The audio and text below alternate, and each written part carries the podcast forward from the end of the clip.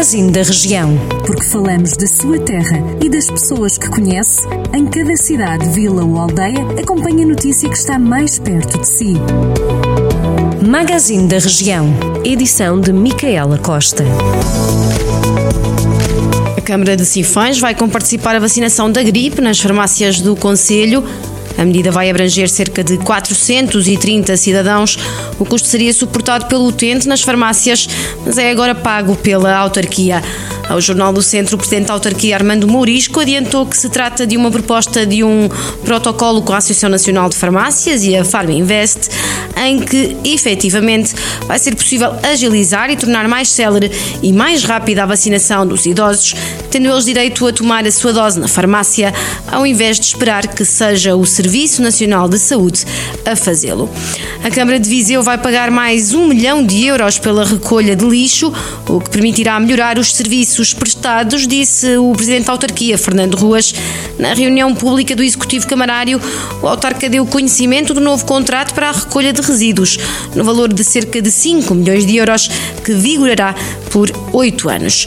A aldeia do Castelo, no Conselho de Moimenta da Beira, tem agora uma nova atração turística, um miradouro suspenso com o chão envidraçado. No total, custou 20 mil euros. Ao Jornal do Centro, o presidente da Junta de Freguesia do Castelo, Miguel Carvalho, disse que são muitas as pessoas que visitam a aldeia para ver o Miradouro. A construção do espaço foi também apoiada pela autarquia. Além disso, na envolvente tem um bar da Comissão de Festas que neste momento esteve encerrado devido à Covid-19, eh, lembrou o presidente da Junta de Freguesia, garantindo que será aberto e poderá ser visitado. O Museu de Lamego vai encerrar ao público a partir de segunda-feira até o próximo ano, devido a obras de reabilitação que estão em curso e que têm como objetivo melhorar as condições de acessibilidade.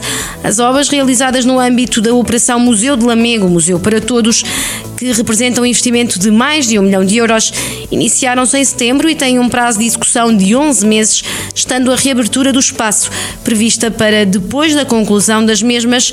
O objetivo é a melhoria das acessibilidades física e comunicacional do museu, de modo a adequá-las às diferentes necessidades e interesses dos diferentes públicos.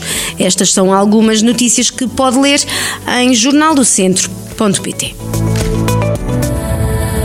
Jornal do Centro, a rádio que liga a região.